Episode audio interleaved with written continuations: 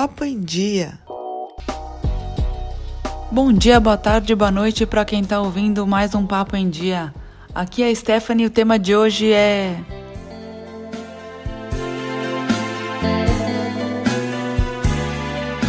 Reconhecer uma música?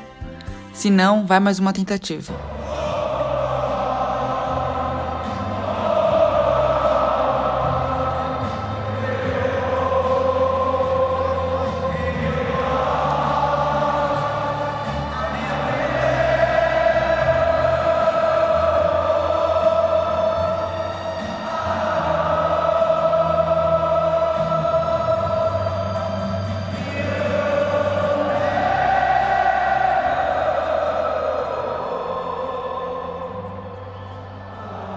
Falaremos da temporada da Premier League, que teve o Liverpool como campeão nessa última semana. Mas antes, vamos começar do começo, né? O que vocês ouviram agora foi um trecho de Will Never Walk Alone, uma música que originalmente foi composta para um musical da Broadway em 1945 e depois foi regravada em 1963 pela banda inglesa Jerry and the Pacemakers. Existem algumas teorias sobre quando e como a música virou esse verdadeiro hino para a torcida do Liverpool. E uma das que eu achei foi que os torcedores entoavam músicas de bandas locais, principalmente Beatles e Jerry and the Pacemakers. Assim, numa Copa da Inglaterra de 1965, na final contra o Leeds United, a torcida entoava alternadamente She Loves e You Never Walk Alone. Reza a lenda que foi a partir dessa final que a música se tornou tão presente nos jogos do Liverpool e se tornou esse espetáculo que é um dos mais famosos para quem admira o futebol.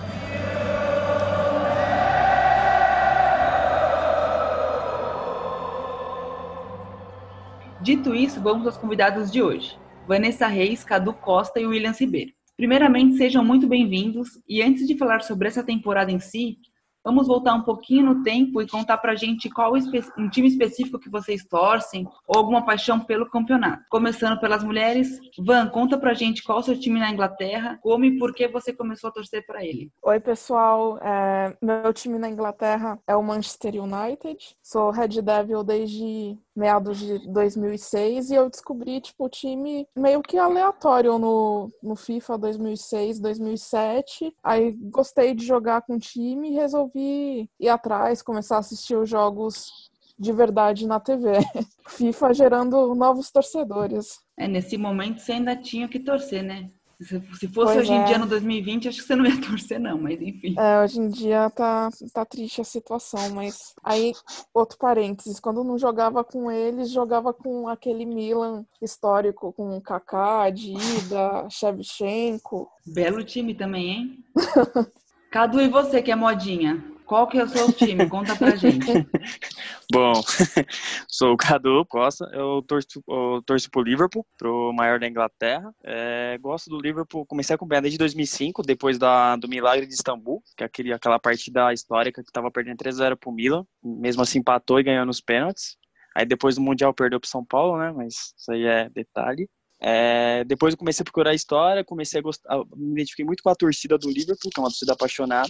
E aí, desde então, tu torço pro Liverpool e acompanho, assisto o jogo, tenho coisas do Liverpool, virei torcedor do Liverpool mesmo. E esse detalhe que você falou é um detalhe bem importante, né? Perdeu pro São Paulo no Mundial de 2005. Mas pelo menos evitou que o Flamengo ganhasse o bi do Mundial esse ano. Esse ano que passou, Sim, né? Firmino monstro. E se você ouviu o primeiro episódio, você sabe que o Will torce para quem torce. Mas vamos deixar ele contar um pouquinho dessa história. Fala aí, Will. Legal, Stephanie. Eu já, eu já praticamente o primeiro episódio é um spoiler desse que nós estamos gravando agora. Eu já falei que eu sou um fã do Liverpool e, na verdade, eu, eu acompanho futebol inglês ali meados de 2002, 2003, e é um período que o Arsenal vivia um bom momento, era um time fantástico, um time que venceu depois de sei lá quantos anos a primeira vez a liga é, futebol inglês de forma invicta, né? Uhum. Mas não foi o suficiente. Eu digo que todo motivo é um motivo para você torcer para um time, não foi suficiente para eu virar torcedor do Arsenal, ainda bem, diga-se de passagem.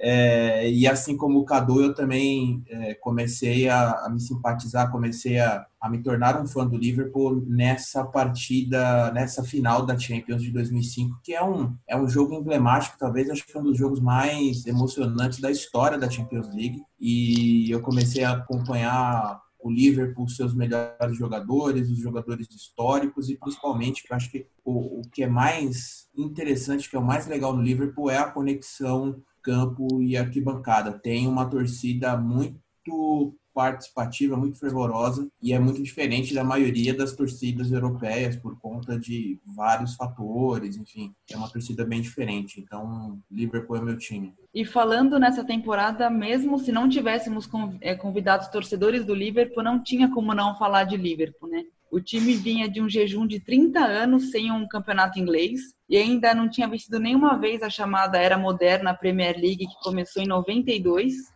e esse Liverpool da temporada atual também foi o time que foi campeão com mais rodadas de antecedência, sete jogos antes do final do campeonato.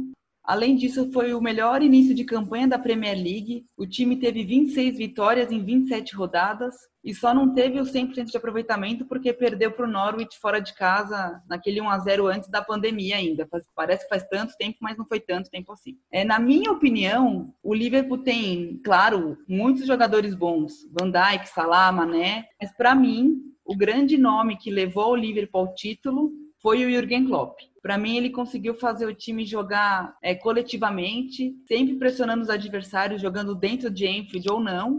E ele realmente conseguiu fazer com que a filosofia dele, na minha visão, se implementasse ao, ao longo desses cinco anos de, de trabalho no, no time inglês além dele conseguir ter um time competitivo com um banco que é meio capenga, digamos assim, né? Se a gente for comparar com outros elencos da Inglaterra. Para vocês, quem ou o que que foi o grande destaque do Liverpool que fez ele ser campeão em relação aos outros times ingleses? Aí vocês escolhem quem começa aí. Eu acho que foi o conjunto, mas é o que você disse. Acho que o técnico fez muita diferença. O Jürgen Klopp veio montando esse time há anos e conseguiu agora esse resultado já tinha conquistado Champions, Mundial, mas nada de Premier League. Cadu, Will, o que, que, vocês acham? É, acho que foi um conjunto, como foi falado. Acho que 80% ao o Klopp. Ele soube ser um bom olheiro em trazer jogadores que estavam de acordo com o seu estilo de jogo, é, mesmo com a saída do Coutinho, que para mim no momento foi muito grande, mas ele soube adaptar e o time se tornou melhor ainda sem o Coutinho no momento era o principal jogador do Liverpool na, na temporada, e ele soube se adaptar, soube colocar sua forma de jogo. Ele mostrou que é um grande técnico desde a época do Borussia, né? Que eles foram vice lá pro, pro Bayern de Munique, com um time teoricamente mais limitado. E uh, juntou com a torcida, que abraçou a ideia do time, e juntou com os jogadores que se adaptaram à forma de jogar. Eu acho que foi essa junção mesmo. Will, algum nome que você chame a atenção além do Klopp? É, eu, eu concordo com, com, com, os meus colegas. Eu acho que é realmente o Liverpool é um time que o conjunto é o grande destaque eu entendo que é, o, o Klopp tem 80% mesmo de responsabilidade, porque é um cara que a, a, história do Klopp é de transformar clubes e comunidades por onde ele passa, né? Assim, é, ele conseguiu no Mainz e no, no Borussia, os dois times da, da Alemanha. O Borussia ele conseguiu colocar numa final de Champions, é, que é um, feito, é uma coisa muito, muito significativa. E na comparação com Guardiola, que é inevitável fazer essa comparação, o Guardiola é um baita treinador, é óbvio, ninguém tira o mérito, mas ele tem uma máquina de dinheiro que contrata os jogadores que ele pede. Ele tem o mérito dele, ele é bom demais, ele tem que, ele tem que treinar os melhores times, mas o Klopp conseguiu montar um time muito bem, o, o Cadu lembrou, ele conseguiu ser um bom olheiro de montar um time com jogadores que não são estrelas, que não são mega astros do futebol internacional, e tá aí, é campeão da Champions, campeão, campeão inglês. É, mas para finalizar, eu queria também dar um destaque para dentro de campo. O Alisson é um goleiro que foi extremamente massacrado na, na seleção brasileira naquele período de Copa do Mundo e, e ele tem se mostrado, ele é uma peça importantíssima hoje do Liverpool. É um time que perde muito pouco, muito por conta do trabalho do Alisson. Então eu, eu dou um destaque também para o goleiro do Liverpool. Concordo. E eu acho que do, você falou do Guardiola, eu sou uma fã do Guardiola por motivos óbvios, né? Mas eu acho que o Klopp ele tem tudo a ver com o Liverpool, com essa filosofia do clube, com a torcida. Posso estar muito enganada, mas eu acho que se o Guardiola fosse treinador do Liverpool, não combinaria tanto quanto o Klopp, assim, com o estilo do, do clube, de ser um clube meio que do, do povo mesmo, que a torcida abraça, que a torcida pressiona, que a torcida canta. Eu acho que tem tudo a ver com o Klopp, muito mais do que com o próprio Guardiola, mesmo o Guardiola sendo um monstro técnico. A gente nunca vai saber, eu acho, porque eu também nem imagino o Guardiola treinando o Liverpool. Pode ser que eu me engane no futuro, mas acho difícil. Concordo com você. Eu acho que depende muito também do momento, do, depende muito do, do o que o diretor de futebol, o cara que vai às compras, o que ele quer para aquele time se ele precisa de um time, se ele precisa de um treinador que traga, um, que construa uma coisa, um time mais sólido, seja mais competitivo, ele quer um time, um bom time mesmo para jogar futebol, para ter um, para agradar a torcida, que seja um time para frente. Existem várias formas de ganhar, ganhar uma partida de futebol. Então depende muito do que o time quer e qual é o perfil de treinador que se encaixa com esses requisitos. Com certeza. Sim. Pegando essa ponta aí, falando do Guardiola, até curioso, que, mas eu acho que, não, não, eu não, como torcedor do Liverpool, eu acho que não enxergaria ele no livro. Vejo que o Klopp vai ficar um bom tempo e vejo que o sucessor, sucessor dele deve ser o Steve Gerrard, que está no, no Rangers hoje. Porque o Liverpool aposta muito em técnicos que conhecem a história do clube, como foi o Douglas, como o Klopp não era jogador do Liverpool, mas ele parece que sabe a história, porque ele é um torcedor dentro de campo. Mas o Guardiola seria interessante, seria no mínimo interessante o Guardiola no Liverpool. Será que teremos o Klopp como o no, a nova era na Premier League, depois de anos do Ferguson no United da Vanessa e o Arsene Wenger no Arsenal? O que vocês acham? Eu acho que sim, porque Klopp se identificou com o time, com a torcida. Eu acho que ele tá em casa no Liverpool. Eu acho que ele vai ficar uns bons anos à frente do clube. É, lembrando que ele tem contrato até 2022, ou seja, mais duas, pelo menos duas temporadas. Sim. É, e eu não vejo, eu não vejo nenhuma condição dele sair antes disso, ou pelo menos antes disso. Eu também acho que não. Até porque agora, ainda mais agora, né, que venceu o Champions, venceu o Mundial e venceu o Premier League, acho difícil ele sair a não ser que seja para um time tipo Real, assim, que põe um monte de dinheiro. Mas como o Real agora voltou com o Zidane, também não, não sei, não.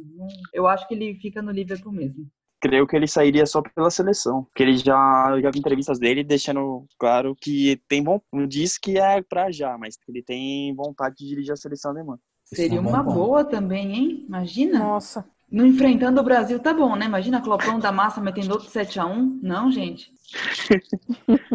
Nossa, ia ser bem triste. É um eita atrás de vixe. Querendo ou não, seleção alemã é, é bastante sedutora, assim, para treinadores, né? Porque a gente sabe que hoje o perfil do futebol mundial, o, o clube passou a ser a grande vitrine então, os treinadores, jogadores, enfim, todo mundo prefere jogar no Chelsea, jogar no Real Madrid, jogar no Barcelona do que ter uma vida propriamente de trabalho, de atuação em seleção, mas a seleção alemã eu acho que é uma dessas poucas e raras exceções. E se a gente for considerar, às vezes a gente até esquece que, pelo menos eu, né, que o Klopp é alemão. Esse jeito dele tão eufórico, tão torcedor, tão passional. Aí você olha do outro lado, sei lá, exemplos alemães mais comuns. Tem o Joachim Loh, Jürgen Klinsmann, que era o técnico da seleção antes, você vê aquele típico alemão, né, frio, quase insensível, e aí você imagina o Klopp numa Copa do Mundo, nos pênaltis, acho que o cara morre do coração. Sim, é verdade. O Klopp ele é um ele é um torcedor dentro de campo, né? Ele cobra ele cobra muito os jogadores, mas ao mesmo tempo ele se entrega também. É muito engraçado o, o a forma a forma de você ver o, o Klopp dentro do campo é muito engraçado. E, e aproveitando, falando da seleção alemã, a seleção alemã é sedutora porque eles têm um planejamento desde o sub-3, sub-15. Você vê que os caras têm um planejamento de futebol diferente de outras seleções, né? Como a gente pode dizer o Brasil. O Brasil a gente não tem planejamento, a gente espera aparecer uma estrela aí do nada. Na Alemanha não, eles preparam para isso, né? Então qualquer treinador acho que teria vontade de dirigir uma seleção como essa. Exato. mais fácil para o cara trabalhar, né? É, é, é, mais fácil você manter um planejamento quando você sabe é, qual jogador que você vai escolher para uma posição e qual é o substituto para aquele cara, se caso não puder contar com ele, né? Muito mais fácil no trabalho do, do, do, treinador. E olha que o Klopp da massa não faz, né? O, o tema é Premier League, a gente está falando de seleção alemã. Vamos voltar, pessoal, vamos voltar. que não, por enquanto não é seleção alemã. Quem sabe num próximo episódio a gente fale de Klopp e seleção alemã, mas não é hoje ainda. Além desses recordes que eu falei antes, de número de vitórias, de antecedência de título, o Liverpool ainda pode bater alguns outros recordes relacionados à Premier League. São eles mais vitórias numa temporada, Aquele City de 2018 e 2019, já treinado pelo Guardiola, teve 32 vitórias em 38 jogos. E o Liverpool de, de hoje já tem 28 vitórias e ainda restam 7 jogos. Modéstia à parte, eu acho que está um pouco fácil para eles, né? E, consequentemente, se eles superarem esse recorde, eles vão superar outro. Como eles teriam que vencer cinco jogos para passar aquele City, eles fariam 15 pontos no mínimo e chegariam a 101, batendo os 100 pontos somados também pelo City do Guardiola. E aí, o que vocês acham? Vai ser fácil? Acho que se eles continuarem no ritmo que estão, sem tirar o pé, eu, acho que sim, porque é, mesmo eles tendo sido já campeões, a Premier League é um campeonato muito disputado. Então, tipo, aquele time que é considerado zebra pode ganhar de um time mais forte, pode ter, sei lá, goleadas dos, de um time em cima do outro. Então, apesar de o Liverpool estar tá milhares de pontos à frente né, dos, dos outros, Premier é. League disputada. Lembrando que justamente o que eu falei lá, lá atrás, né? A única derrota do Liverpool foi justamente pro Norwich, que é um time que está na zona de rebaixamento. Então, realmente. Na temporada, eu acho que foi pro, foi pro Watford, 3 a 0 Não, naquela sequência de 26 vitórias em 27 ah, tá. jogos. Foi pro... Não, foi pro Watford, não, não foi pro Watford. Inclusive foi 3x0 o jogo? Não, foi pro Norwich. 1x0 ah, fora então... de casa. E é um time, então... né, que tá sempre brigando ali na parte de baixo, né? Pra não cair e se manter na primeira divisão. Esse que você falou, Olha. Cadu, foi depois dessa sequência. Esse do Norwich Verdade. foi dos primeiros 28 jogos, aí perdeu esse, acho que empatou outro, aí perdeu esse outro. Verdade, empatou com o Manchester United, se não me engano, 1x1, lá no, no Old Trafford, uhum, e perdeu 3x0 pro Watford. Verdade, você tem razão. Muito obrigado. Fala aí, Will. Olha, eu, eu não sei o que o Cadu acha, enfim, mas eu, eu eu estou entendendo que assim é uma situação muito muito peculiar essa, porque a gente está voltando de uma pandemia que no mundo inteiro ficamos mais de três meses sem futebol. É, eu não consigo ver motivos para os caras tirarem o pé agora. Então é, a gente não sabe quando que vai ser a próxima temporada, mas eu acredito que a próxima temporada está aí batendo na porta. Eu não consigo entender qual a razão para o time tirar o pé agora eu, para mim, eu acho que eles conseguem bater esses recordes e acho que dependendo aí da tabela, eu não sei exatamente qual é o se não me engano, acho que o próximo jogo é contra o City, mas eu não sei quais são, qual Exato. a sequência. É, eu não, não, vejo dificuldade, não, para bater esses recordes, viu? Cara, na minha opinião, acho que eles vão bater, sim. É, vendo o, o Ian Klopp, não vai tirar o pé. Somente porque tem, tem Manchester City, né? Logo menos aí. Acredito que o Liverpool vai bater o recorde. Você falou da temporada 2019-2018, que o Manchester City passou, passou 100 pontos quem foi vice-campeão e também com uma campanha de campeão foi o Liverpool, mas essa campanha do City foi, ina, foi inacreditável. E o do Liverpool na seguinte, que é essa agora que estamos, tá mais inacreditável ainda. Coisas do futebol. Exatamente. E pra gente finalizar esse tema de Liverpool, uma pergunta que eu acho que também tá fácil, vai, eu tô sendo boazinha com vocês. É, faltam três jogos do Liverpool em casa e faltam então três jogos pro Liverpool vencer os 19 jogos em casa da temporada. São eles contra Aston Villa, que briga para não cair, o Burley que não briga para nada, nem para não cair, nem para nenhuma competição europeia, e o clássico contra o Chelsea. Eu particularmente acho que dá também para fazer o 100% em casa. O que, que vocês acham? Também acho. Talvez o jogo mais que dê mais trabalho seja contra o Chelsea, mas eu acho que consegue sim os 19 jogos. Sim, também acredito que sim, que consiga bater o 100% como foi falado, o Chelsea é o mais complicado, mas eu acho que ainda o Chelsea é um time em formação, acho que ele vai dar dificuldades pro Liverpool não. Mas, mas cada jogo é um jogo, né? É, apesar de historicamente o Chelsea ser uma pedra no sapato do Liverpool, eu não acho que vai ser um, um oponente a, ao ponto de tirar é, pontos. Eu acho que consegue sim os 19 jogos, vencer os 19 jogos em casa. Eu ia falar isso, é e seria um tanto quanto curioso se o Chelsea conseguisse pelo menos empatar com o Liverpool em Enfield, e aí meio que quebraria essa opção de vencer os 19 jogos em casa.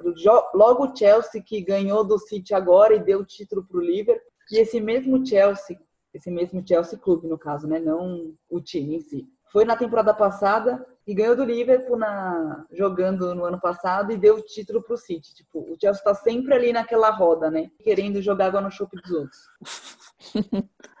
time chato esse, hein? Desculpa aí quem é torce pro Chelsea. Agora chegou sua hora, hein, Van? Para você ficar feliz ou não, vamos falar de United. Não sei se isso é bom ou ruim, vamos descobrir nos próximos minutos.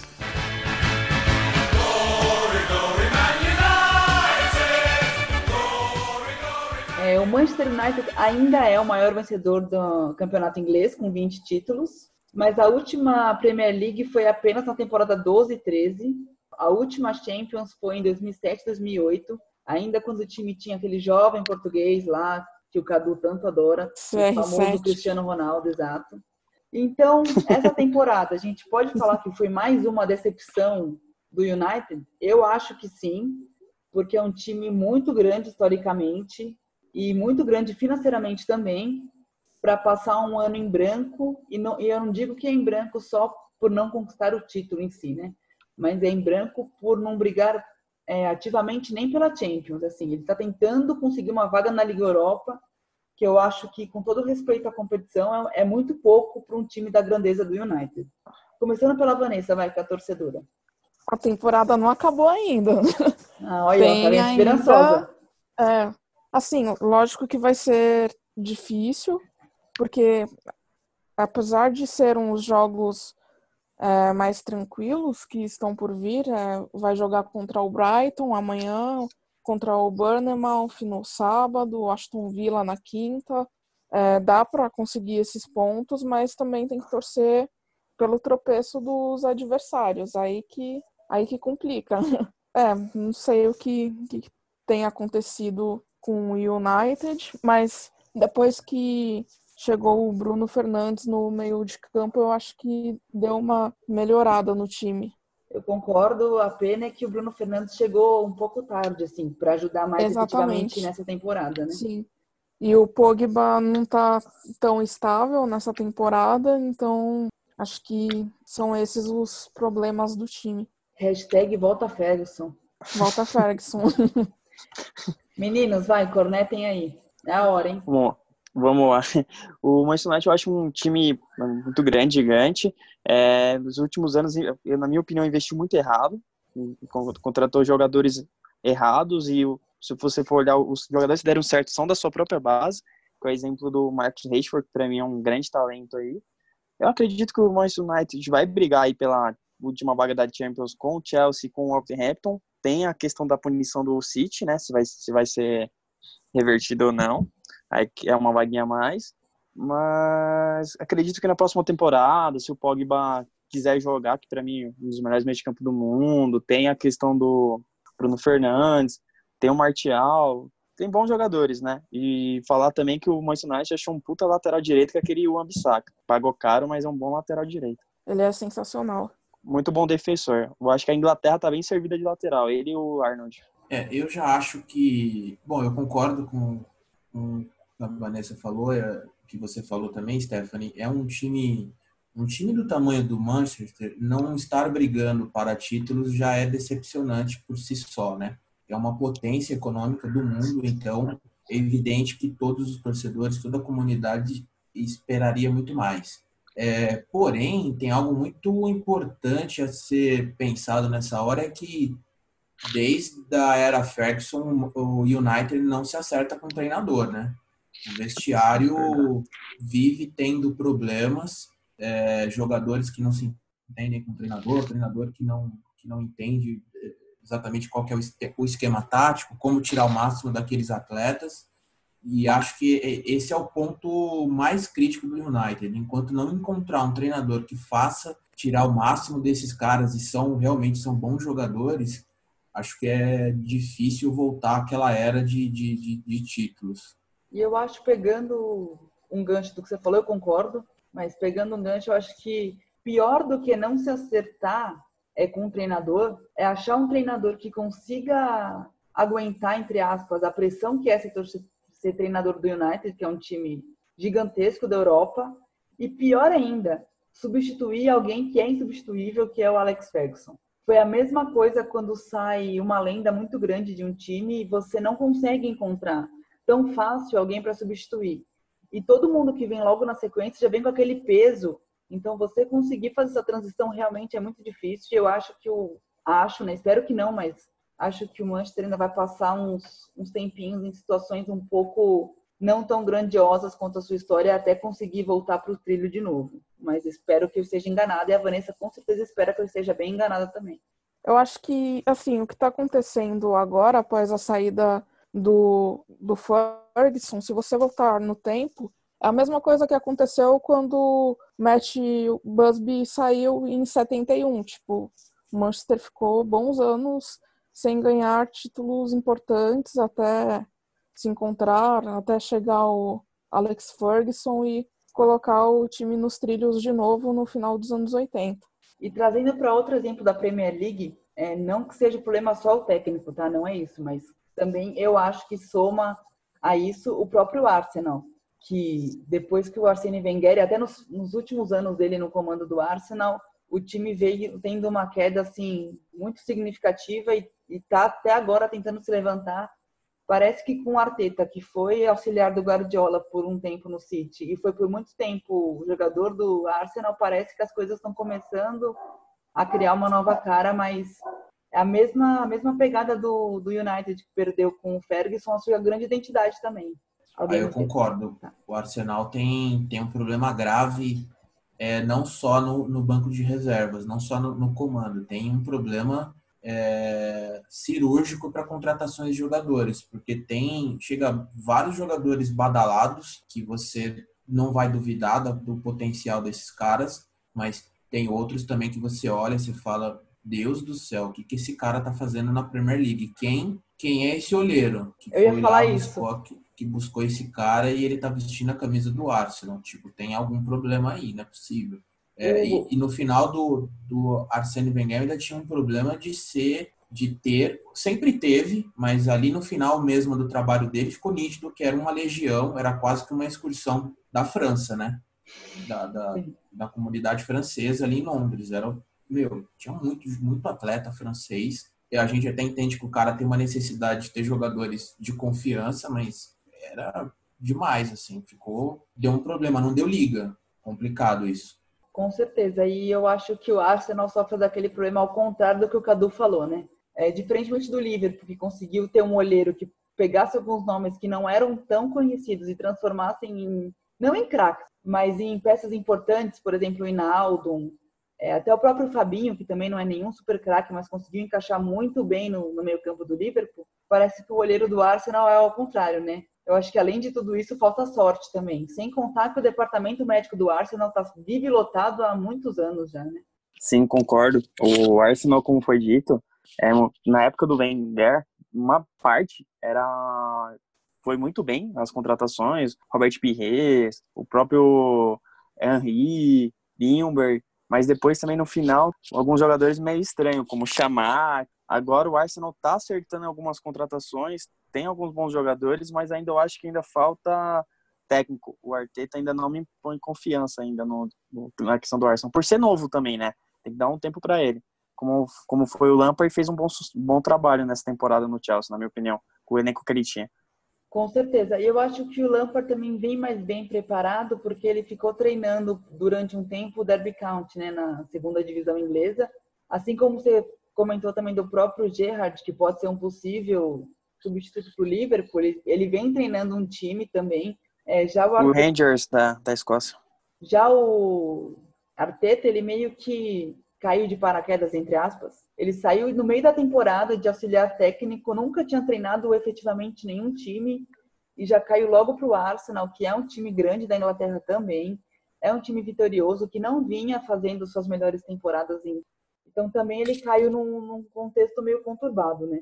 No caso do Lampard, é, aí é a mostra perfeita de como é válido é, os treinadores e assim, em geral, comer um pouquinho de grama em terrenos mais prejudicados, assim, terrenos piores, é, para depois você evoluir e ascender na sua carreira. Você vê que o Lampard hoje é um cara muito mais maturado, mais maduro, sabe fazer boas escolhas tal.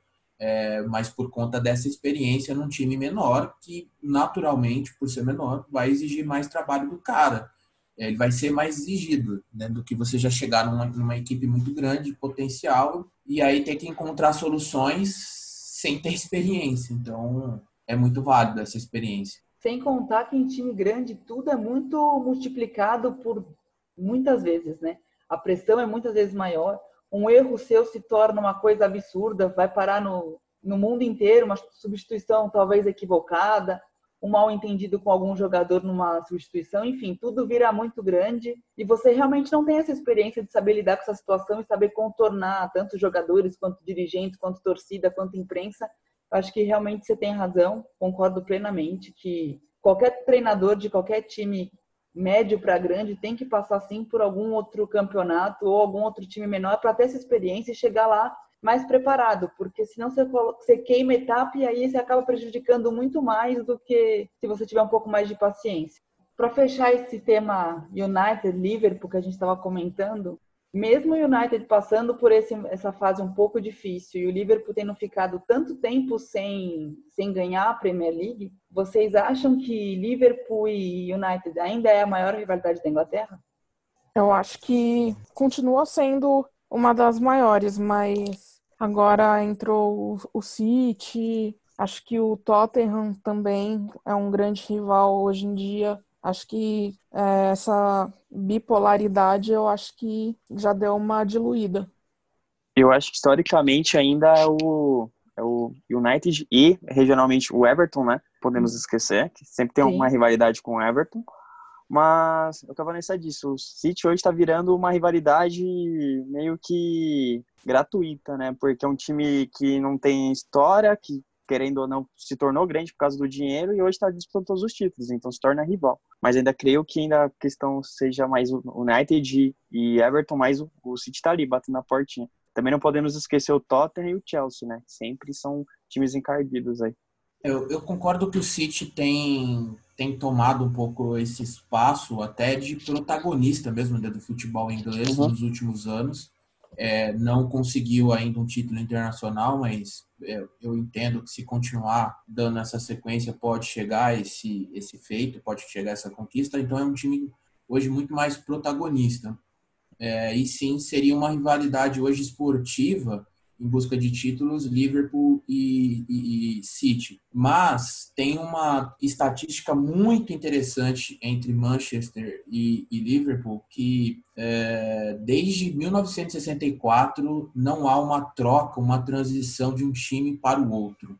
Aí eu, eu sou péssimo de matemática, mas a gente está falando de mais de meio século que nenhum jogador vira casaca, nenhum nenhum cara que joga num clube vai e passa para o outro. A gente teve vários que já saíram, que voltaram, passaram por outros times, mas troca entre os dois times nunca houve nesse período. Eu acho que essa é uma melhor amostra, é, por isso que eu estou trazendo esses números, eu acho que essa é a melhor amostra de como é a rivalidade entre os clubes, até porque existe uma rivalidade até pré-futebol, que é a rivalidade entre cidades, entre regiões, questão de indústria, porto, enfim, então, eu vou na linha de que continua sendo a maior rivalidade ainda da Inglaterra por conta desses por conta dessas, desses detalhes, ainda que é um pouco extra-campo, um pouco fora dos resultados.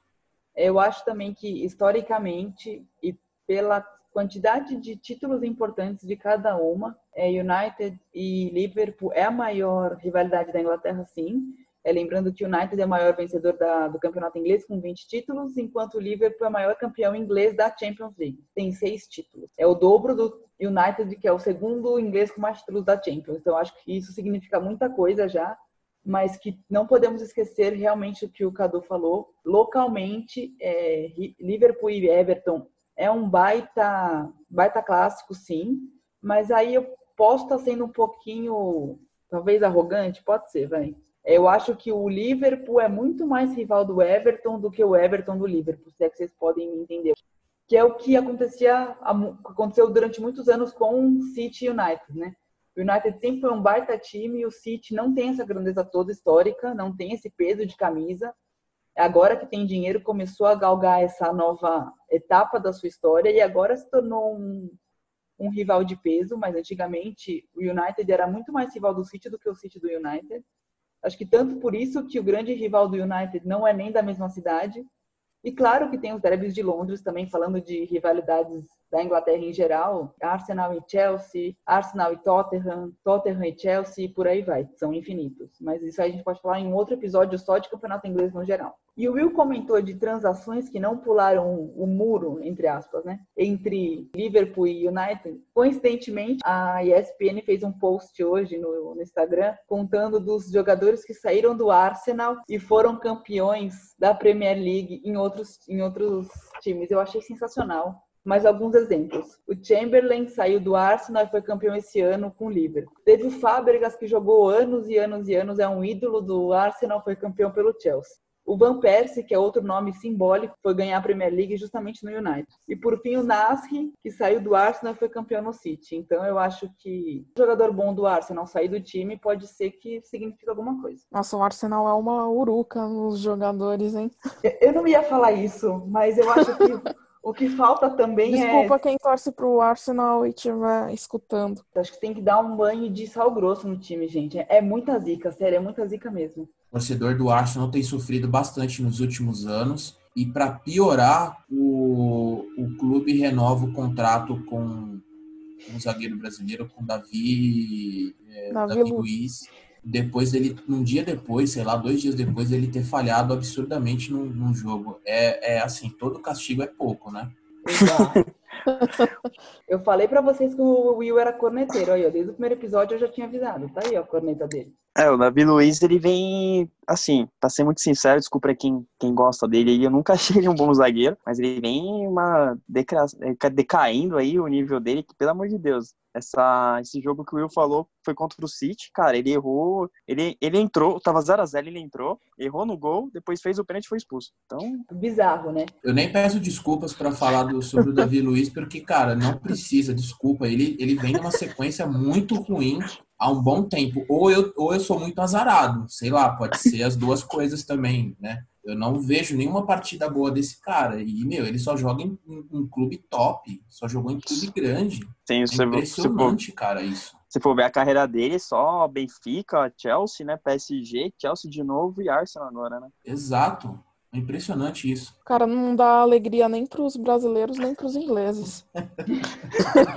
Eu acho que Pô, ele podia aí... entrar na fila do Sal Grosso também. Eu acho que depois é, da Copa de 2014, ele não foi mais o mesmo. Ele ficou muito abalado depois do 7 a 1 e fora que já tá velho, né? Acho que, tipo, pra, pra ele seria melhor ou voltar pro Benfica, um pouco mais tranquilo o campeonato português, né?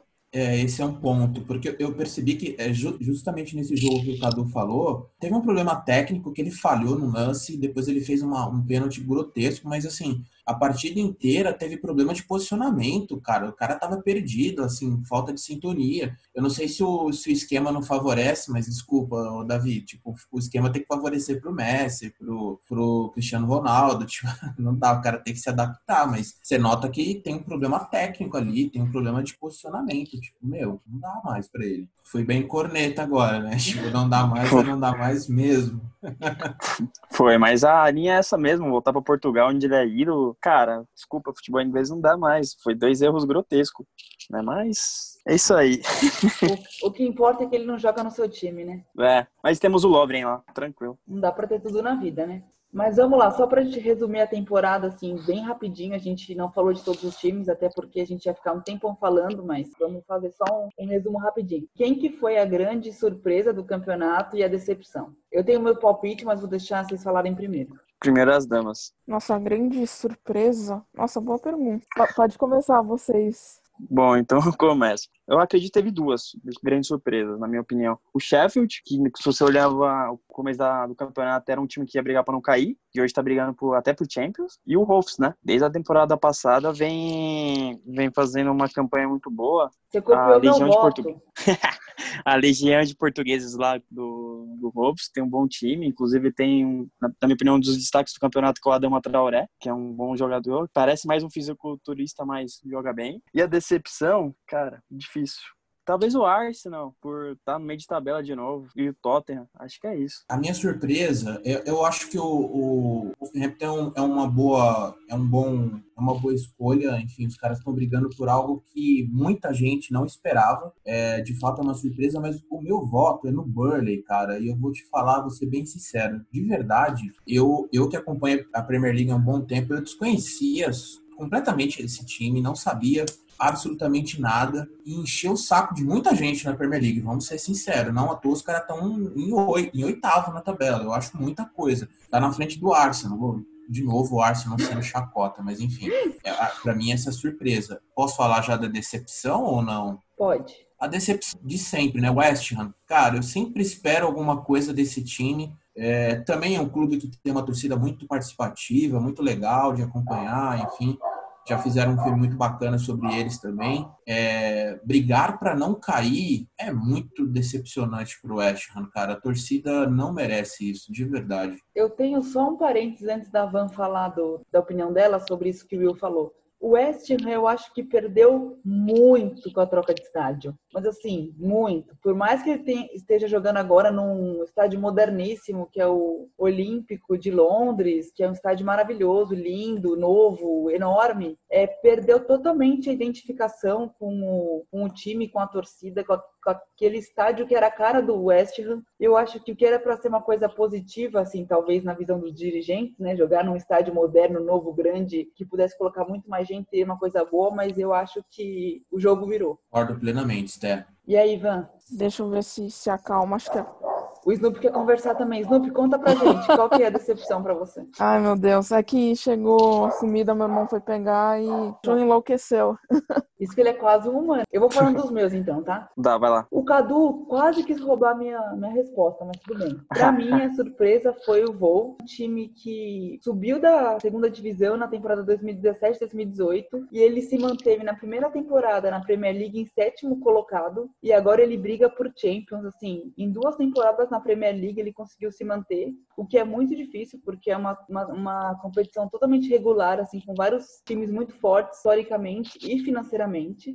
É, e eles não têm essa camisa toda pesada. Tem um elenco muito bom, assim, nenhum craque, mas o Nuno, o Santo, conseguiu fazer um elenco bem competitivo com o Rui Patrício, o Rubem Neves, João Montinho e o próprio Adama Traoré, que o Cadu já citou. Eu acho que é uma, uma excelente surpresa, porque é um time bem ajeitadinho. Já a decepção, eu podia falar do Arsenal, todo mundo já tirou um sarro. Podia falar do United, mas eu vou escolher o Tottenham, porque eu achei que decaiu muito um time que numa temporada foi finalista de Champions. Nessa ele não tá nem com a vaga para a Liga Europa assegurada ainda e corre bastante risco de não conseguir isso. Além de eles terem mandado o Pochettino embora, que eu gostava muito mais dele do que do Mourinho. Aí é hashtag opinião minha. Acho que a grande surpresa foi o Sheffield, que, meu, tá em nono, geralmente briga para não cair, tá na frente do Arsenal, do Everton. E acho que a grande decepção, para parar de bater no Arsenal, vou bater no meu próprio time, o United, que até agora não foi.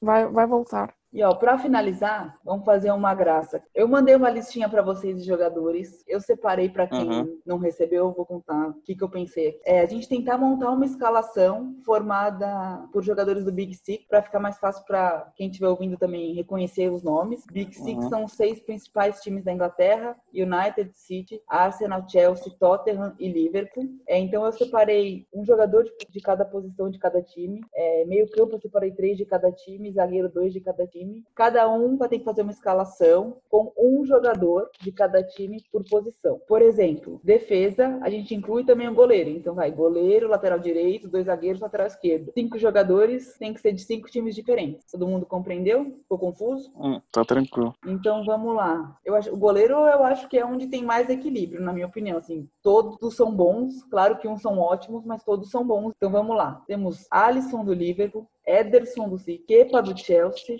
Leno do Arsenal, Loris do Tottenham e United tem o De Gea. É, goleiro vou ficar com Ederson do City, mas lá pra frente vocês vão entender minha escolha. Will. Ah, eu fico com Alisson. Cadu. Bom, como tem que ser um por time diferente, minha opção seria óbvio, seria no Alisson, mas como tem que ser diferente, eu vou no Ederson do City. Eu vou até anotar, hein, pessoal, pra ver se vocês não estão me confundindo toda. Eu vou de Ederson também. Eu escolhi o lateral direito do, do Arsenal. Eita, que Arsenal nada. Vocês falam tanto do Arsenal que estão me confundindo. Do Liverpool, o Arnold, que para mim é o que tem o melhor desempenho em relação aos outros. Não quer dizer que eu não acho o Van Dijk maravilhoso. Só que eu acho que tem zagueiros bons nos outros times da Premier League. E o lateral direito eu acho que o Arnold é o melhor. Mas assim, minha opinião, né? Então, sigam aí quem vocês escolhem. É, já que eu não posso escolher, eu não posso montar a defesa do Liverpool, as regras do jogo não, não me permitem, eu vou de. Eu vou com dor no coração, mas eu vou de Bellerin do Arsenal. E só um parênteses, boa, Will, vou anotar seu, sua escolha. Eu esqueci de falar para quem tá ouvindo e quiser brincar, se alguém quiser brincar com a gente também os laterais direitos que estão em votação: Arnold do Liverpool, Walker do City, Aspilicueta do Chelsea, Bellerin do Arsenal, Aurier do Tottenham, que eu acho que ninguém vai escolher, mas enfim, e o Wan-Bissaka do United. Eu nessa vou ficar com o Wan-Bissaka. Eu também nessa vou ficar com o Ambissaca. Pra mim, na minha opinião, foi o segundo melhor lateral direito da Premier.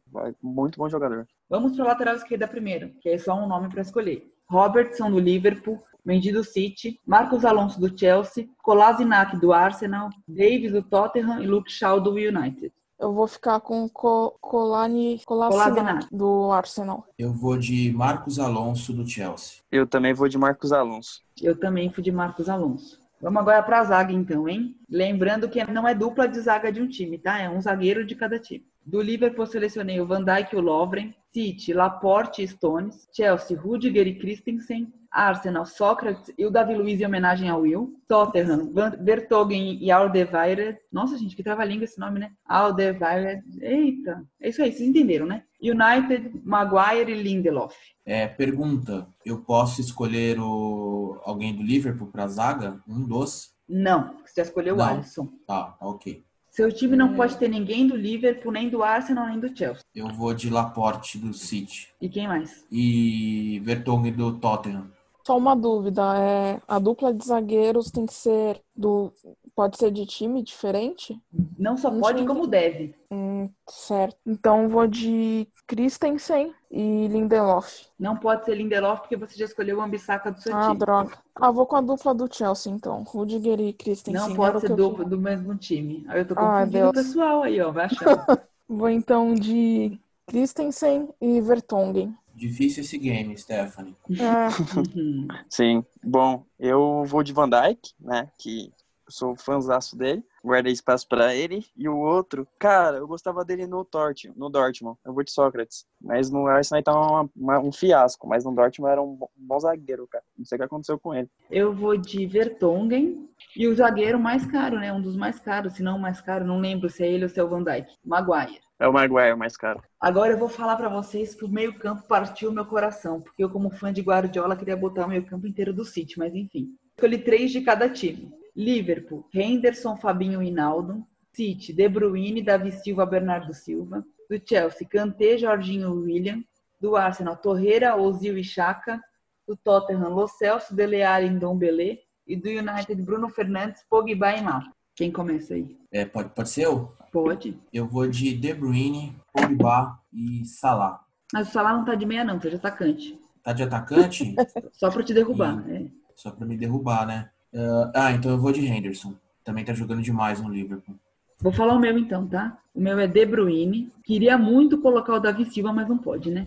Então vou colocar única e exclusivamente pela temporada que fizeram esse ano, o William e Bruno Fernandes. Vou ficar então com Bruno Fernandes, Lo Celso e Kanté. Eu, eu vou ficar com o Rendo, o Henderson, né? Jogou demais essa temporada, capitão. É, Bruno Fernandes chegou jogando muito no United. E o De Bruyne, né? Não tem como, né? O De Bruyne, pra mim, é o melhor meia do mundo. Com certeza, e mesmo não ganhando o título, para mim ele é o melhor jogador da Premier. E para finalizar esse time galáctico, sem ser do Real Madrid, vamos pro ataque. Do Liverpool, obviamente, Salah, Firmino e Mané. Do City, Agüero, Sané e Sterling. É, gente, eu deixei de fora o Gabriel Jesus. Chelsea, Pulisic, Abraham e Giroud. Arsenal, Aubameyang, Lacazette e PP. Tottenham, Kane, Son, Lucas Moura. E do United, Rashford, Martial e Greenwood. Confesso que eu achei difícil também o ataque, hein, pessoal? Sim, ó. posso começar? Pelo Pode. Ataque? Tá. É, escolho o Mané, que na minha opinião jogou muita bola essa temporada. Ele é sempre regular. É, no Tottenham, fiquei na dúvida entre Son e Kane, mas eu vou de Kane. Ele é muito matador. E eu vou de. Eu gosto muito do Marcos Rashford. Vou hum. nele também. Eu vou de Salah, Kane e Rashford. O meu trio é o Mané, também jogou demais nessa temporada. Agüero uh, e Rashford. O meu time vai com Agüero, Mané, e assim como o Cadu, eu fiquei muito na dúvida entre o Harry Kane e o Son, mas eu vou de Son para ser diferente porque eu sou desse tipo também. E eu acho, na, na real, nosso time é melhor do que todos os times. Não sei sim. se dá entrosamento, né? Na teoria é melhor, né? Na teoria, sim. No papel, como dizem, como dizem os jornalistas, os comentaristas, no papel é ótimo. Bom, gente, o episódio de hoje acabava com essa brincadeira aí mesmo. Eu queria agradecer quem esteve com a gente ouvindo até agora e agradecer muito a Vanessa, o Cadu e o Will que estiveram com a gente. Quero passar a palavra para eles, se eles quiserem falar alguma coisa, cornetar, desabafar comentar, sugerir alguma coisa, indicar, enfim, o que eles quiserem, a palavra é de vocês. Gostaria de agradecer o convite e gostaria de dar uma dica de filme para quem gosta de futebol, assistam United, é um filme de 2011, mostra o período que teve o acidente de avião, a reconstrução do time, é bem interessante. Ele tá onde, Van? Eu assisti no YouTube. Maravilha aí, ó. Fácil de achar então. De graça. Melhor ainda. Will. Bom, Stephanie, obrigado mais um convite segunda vez participando do seu podcast. Estamos aí. E eu quero terminar com uma indicação de livro, e só pode ser o Klopp. Falamos muito sobre o treinador do Liverpool e o livro do Rafael Honigstein, eu acho que essa é a pronúncia, ele que me perdoe se estiver errado. É um livro muito bom porque ele, ele relata ali como o Klopp, como eu disse, ele tem capacidade de transformar não só as, os clubes por onde ele passa, mas toda a comunidade que está em, em torno daquele, daquele clube. Tem algo muito interessante nesse trabalho trabalho nessa organização do, do, do Rafael, que ele mostra que é um cara que de fato bebe da água do, do, dos torcedores, bebe da fonte, ele sente a dor das pessoas que estão na arquibancada. Tem algo muito emblemático que nos primeiros jogos do Liverpool, o Rafael narra que ele percebe, é, ele Klopp percebe que a torcida, o Liverpool vive um período de sem títulos, sem vitórias e quase metade da, da, da, da de Anfield sai antes do final do jogo. E nem estava perdendo, era um jogo que estava empatado. E ele percebe que naquele ponto, ele diz: se eu não consigo convencer 10 mil pessoas para que elas possam esperar até o final da partida, para que ela possa ter uma opinião sobre o clube, eu tenho, eu não posso continuar nessa profissão.